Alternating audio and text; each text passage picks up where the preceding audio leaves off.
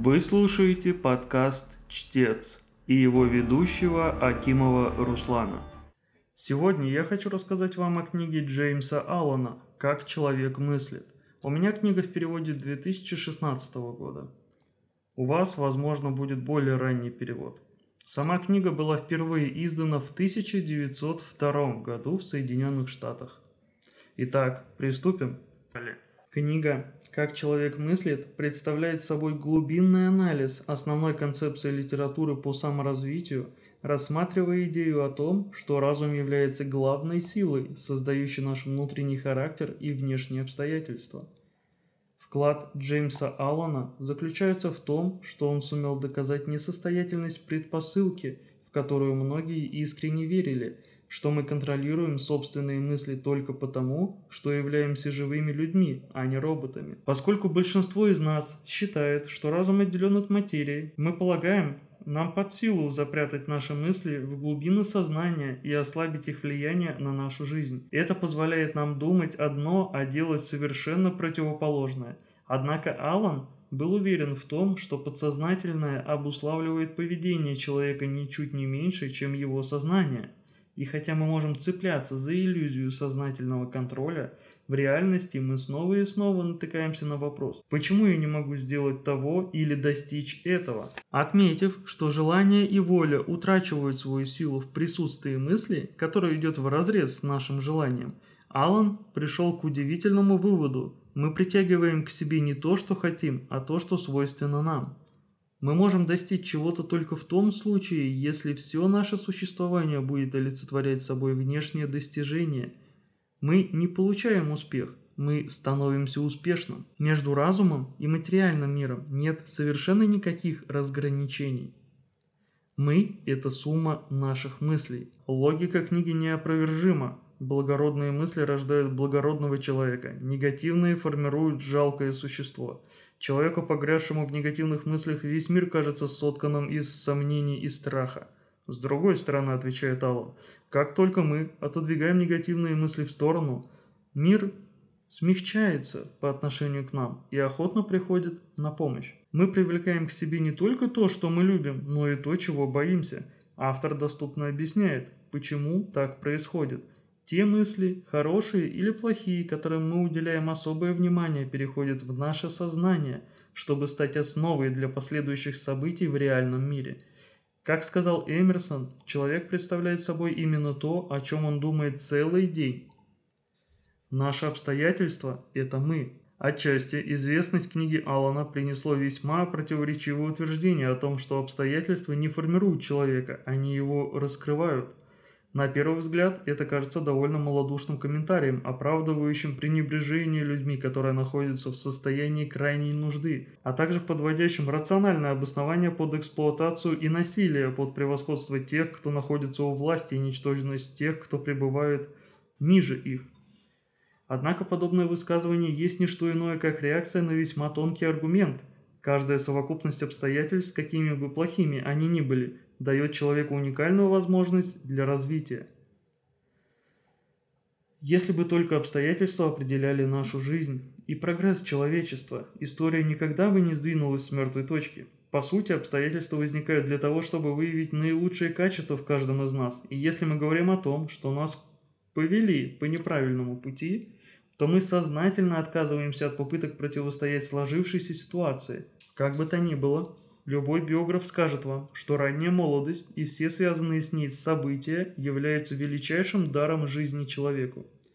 Отрезвляющий аспект книги Алана состоит в том, что все, что с нами происходит в настоящем, мы можем винить себя и только себя. Положительный момент этой концепции заключается в осознании того, что все в этой жизни зависит лишь от нас самих.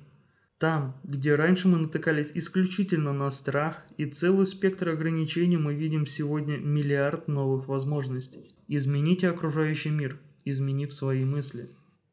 Хотя Аллан не отрицает возможность, что любого человека или даже целый народ может постичь бедность, он пытается донести следующую идею. Защитные действия, такие как обвинение других в своем бедственном положении, лишь усугубят тяжелое положение – Наше благополучие зависит от того, можем ли мы использовать сложившиеся обстоятельства, как вспомогательный инструмент или как импульс для дальнейшего прогресса. Прежде говоря, успешным является тот человек или общество, которое наиболее эффективно справляется с любыми неудачами.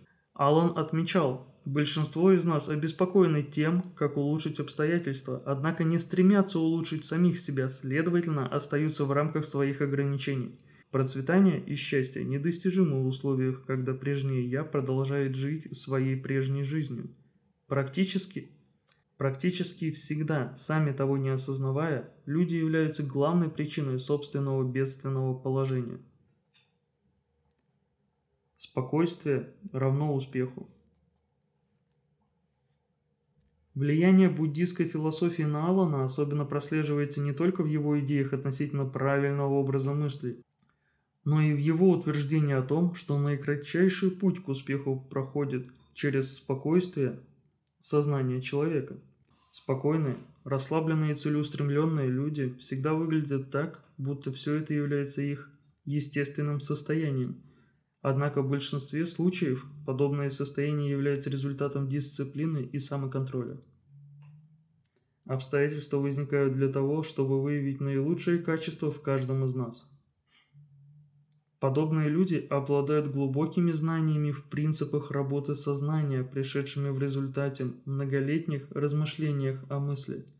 С точки зрения Алана, таким людям присуща магнетическая привлекательность, поскольку их не может потревожить дуновение ветерка, приносящего с собой неожиданные случайности.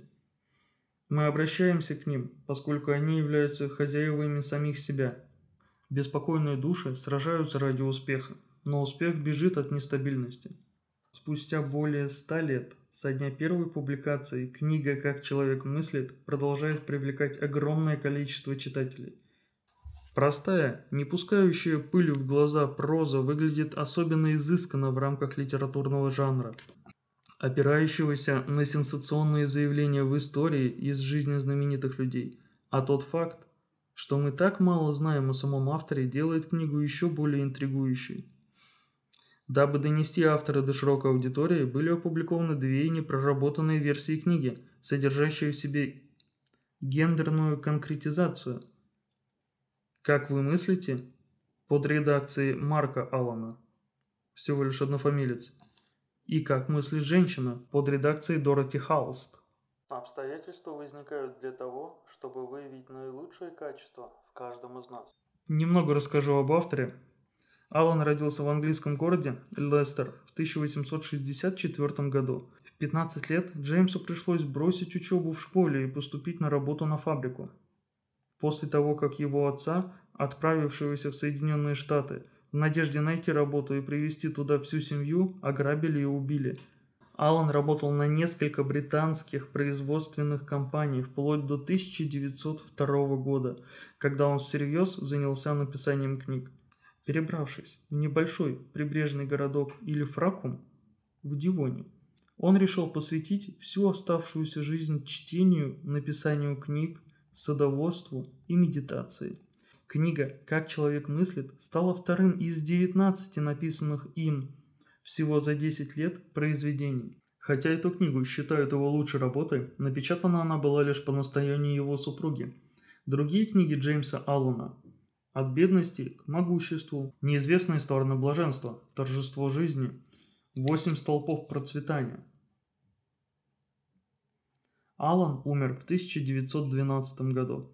Дополнительную информацию об авторе можно почерпнуть в книге Джона Вудукова «Джеймс Аллан и Лили Аллан». Иллюстрированная биография.